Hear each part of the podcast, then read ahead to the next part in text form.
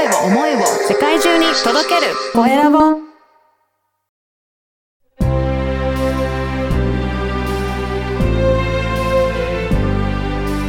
経営者の志こんにちは、コエラボの岡田です。今回は、アップシフト合同会社代表の宮野隆さんにお話を伺いたいと思います。宮野さん、よろしくお願いします。よろしくお願いします。アップシフト宮野隆です。はい。まずは自己紹介からお願いいたします。はい、わかりました。えー東京杉並区阿佐ヶ谷に生まれまして、今八王子ではい。アップシフト合同会社という会社を8年前に立ち上げまして、えー経営コンサルという形で仕事をしております。はい。よろしくお願いします。はい。宮野さん、この経営コンサルやられる前で、どんなお仕事をされてたんでしょうもともとは。はい。実はですね、大学を卒業して、まあ、すぐ広告会社に入りました。はい。はい。それから35年間一貫して広告会社でビジネスプロデューサーという仕事をやってきました。このビジネスプロデューサーっていう職業ってどんなことを具体的に今やってるんですか？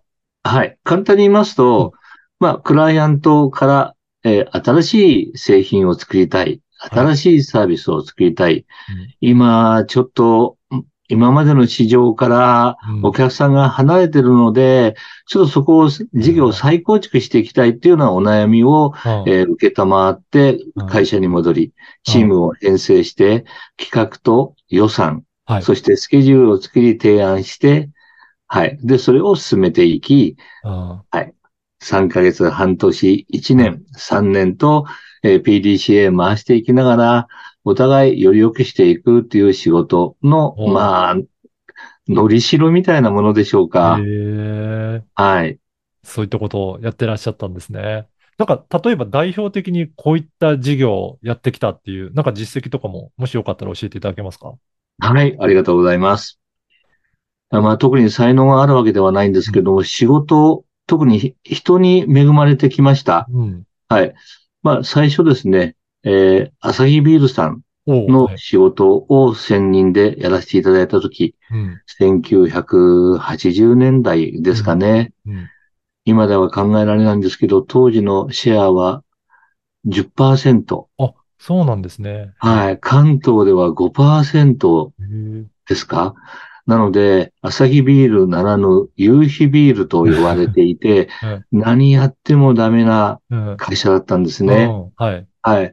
で、まあそこの、えー担当になりまして、はい、そのシェアを守るために仕事が終わったら、えー私はちょうど担当が銀座だったもんですから、銀座のアサヒビールを置いている、えー居酒屋さんに5軒、6軒、はい。最後は新橋でラーメン食べて帰るみたいなことを2ヶ月、3ヶ月やっていたんですけれど、はい。合わせて新しい製品開発のネタも仕込むっていうことをやっていたんですね。えーはい。で、ちょうどバブルの頃うん。だったので、当時、青山の裏側から六本木、まあ当時は霞町って言っていましたけれど、ミュージシャンとかクリエイターが集まるようなエリアで、うん若い方々がお酒を飲んだ後、始発まで遊ぶ場所、うん。お酒を楽しむような場所、可愛い女の子がいっぱいいるような場所だったんですね。はい。いわゆるカフェバー、カフェバーっていう業態が出来上がりまして、えーここにどうも若い人たちがいろいろ楽しく飲んでららっしゃるようだと。はい。ということなんで、よし、ここにちょっと見学に行って新しいネタを仕込もうって言ったら、まあ楽しくてしょうがないんですよ。えーはいはい。はい。もう本当に一緒になって仲良くなって2件3件と常連ができまして、で、最後の、えーカフェバーでですね、し衝撃的な出会いがあったんですね。うん。はい。どんな出会いですか？ね。それはですね、まあ当時日本ではなかなか珍しいヨーロッパのビール、うん。はい、グリーンバッカスっていうブランドだったんですけど、グリーン、緑色のビールなんですね。へえ。はい。あの、よくハイネケンなどはね、ボトルが緑色なんですけど、これはね、継ぐとね、ビールが緑色なんですよ。すごいですね。ビール継ぐでしょ、うんで、そこからこうビールがこうわ立ち上がってくると、泡があ真っ白、雪のように真っ白なんですよね。はい。この緑と白のコントラストが衝撃で。ビールって茶色もんじゃなかったのかっていうぐらい。はい。で、飲んだらね、うまいんですよ。ええ、はい。当時は、アサヒビールが低迷してた頃、トップはキリンビールさんでした。はい。この苦味が分かったら、君ももう大人だねっていうノミニケーションのキーワードだっうんた、うんもうビールの苦味、うん一切ないんですね。ぐいぐい飲んでうん、これだと思って、はい。商品開発の方に、えーご投稿いただいて、若い人たちってこういうところで飲んでるんです。僕はこんなビールを発見しましたっていうところからブレイクスルーして、はい。今のスーパードライの一つの商品開発のネタになったということをへえやっております。ね、今はもうすごい、今も、まあ、売れ続けてるようなし商品ですよね。そうですね。すごい。要は、苦味が、この苦味が分かったらお前も大人だねって言われた、その年代ではなく、若い方々にうん。新しい製品、新しいライフスタイル、ビールを飲むときにどういう食事と楽しむみな、みたいな、研究所が作るんじゃなくて、うんお客様が好む味を求めていたっていうところが、この緑のビール、グリーンバッカス、そして業態として若い方々が楽しむっていうところも、その味作りのブレイクスルーになったと伺っております。なるほど。いや、そういったね、朝日スーパードライ、生みの親として。で、その後は、いろいろ、あれですか、独立もされたっていうことですけど、どうでした？いや、まだまだあの年齢が年齢だけにもう少し広いところで逆に仕事をしたいと思いまして、はい。大手広告代理店さんに入りまして、その時に、はい、あの、KDDI が、うんえー誕生したその年だったもので、そこで au 携帯事業の立ち上げ。これはですね、5%シェアならぬ、本当にゼロからの。立ち上げですよね。うん先行している NTT ドコモ100%のシェアをうん奪っていく。うんですから、例えると、Windows 対 Apple みたいな構図になるんでしょうか。はい。はい。えーそういうことで営業のブランディングをやり、コミュニケーション、広告をやり、はい。。店舗さんの制服を決めたりとか、オレンジ色のマークを全部看板変えたりとかっていうことで、はい。はい、4年間もう本当に夢中になってやってました。なるほど。それで独立されて、今ではどういったお仕事されてらっしゃるんでしょうか？はい。まあそういうわけですので、えーヒット商品、ヒットサービス、そしてそこで出会った、うんえー方々、人ですね。一緒にし仕事してきた人、クライアントの方々、こういうヒット商品、えーヒットサービス、人、ここを、まあ私なりにメソッド化しまして、スタートアップの方々、はい。いや、何か新しいことをやりたいんだけど、うん。アイデアと金がないから先に進まないんだよねっていうお悩みの方々、経営者の方々、事業者の方に、まあ一緒になって伴走支援をしていこうということで、当時の、えーメソッドを活用した形でお客様を増やす、売り上げを拡大する、そういった事業をうん経営コンサルしております。やっぱり今までのそういった事業の、あの、経験があるからこそ、これからやっていきたいという、そういった新しい意欲のある方たちに、まあ、えーコンサルタントとして、えーお助けされていらっしゃるということなんですね。はい。具体的には、なんかどん、どんな方法で、えっと、事業、えーまあ、サポートされていらっしゃるんでしょうか？はい。あの、まずですね、やっぱりスタートアップの方、これから起業をしていきたい。うん開業したんだけど、どこから始めていいかわからないっていう方々、結構多いんですよ。はい。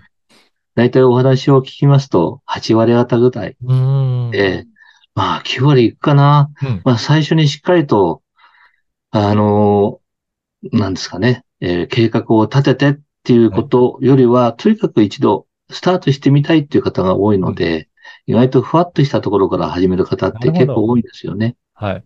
なので、自分が本当扱っていく、まあ、要するに売り上げの不安だとか、はい。このままこの事業はあと何年続くんだろうかっていう先の見えない不安を抱えてらっしゃるうん。起業したての方、開業したての方って多いんですね。はい。なので、そその方々がオリジナルで持ってらっしゃるアイデアであったりを、えー壁口のように一度しっかりと伺いまして、はい。こういう形の事業戦略、こういった経営計画を基づいた事業計画でやってったらどうですか？もし資金調達ってことが必要であれば、返済の必要のないうん、もらえる公的資金である補助金制度や従業員の方がいらっしゃれば助成金も活用して、うん。はい、えー経営支援、伴走支援していきますよっていう形で入るケースが最近は非常に増えてきました。なるほど。やっぱりね、最初スタートアップした時には、どういった事業のアイデアだったり、そこを伴走してくれて、しかも資金のアドバイスもいただけるっていうことで、今は事業を展開されてるっていうことですが、ぜひ、ミオヌさんのその事業に対する志についても教えていただけるでしょうか？はい。私はプロデューサーという仕事を転職だと思ってるんですね。はい。はい。まあ、クライアントと、えーまあ、私ども、うちの会社の、まあ、のりしろみたいなことということはご説明をしましたけれども、まあ、人間関係を作っていくっていうことが好きなんですね。うんそして、0から1を作っていくっていうことにすごくダイナミックさを感じるんですね。はい。もちろん、苦労はとっても多いです。まあ、ただそこがですね、意外とド M なところもございまして、はい。はい。結構やりがいを感じています。なので、そういった自分自身が培ってきたことが、はい。事業者、経営者の方々の頼りになる専門家として、心の願いである経営目標達成、はい。事業目標目標達成の、まあ、スタッフ、うん頼りになるスタッフであればいいなという形で、はい、表に出ることなく黒子でやっていきたいという気持ちになってます。いやーぜひね、あのー今回のお話を聞いて宮野さんにご相談してみたいなという方いらっしゃいましたら、このポッドキャストの説明欄に、えーアップシフトのあのウェブサイトの URL を掲載させていただきますので、ぜひそこからチェックいただけたらと思います。このホームページには結構いろんな情報も記載されていらっしゃるんですよね。はい。はい。まあ、アップシフト合同会社の代表、宮野隆って何者っていうところの、はい、ことも書いてございますし、まあ、その今までどういった事業をやってきたのかという実績も書いてございます。また、補助金情報っていうのは、年度年度、そして公募する回数によって内容が変わってくることもありますので、はい。はい、週に1回、毎月4本の補助金コラムなども、えっ、と、掲載しております。ジャンルはですね、えー単純にサービス業や製造業だけに関わらず、はい。えー農業に活用できるような補助金というのも当然ありますので、うんえーそういったことも踏まえてご参考になったらい嬉しいなと思っております。はい。ぜひチェックいただけたらなと思います。本日は、はい、アップシフト合同会社代表の宮野隆さんにお話を伺いました。宮野さんどうもありがとうございました。こちらこそありがとうございました。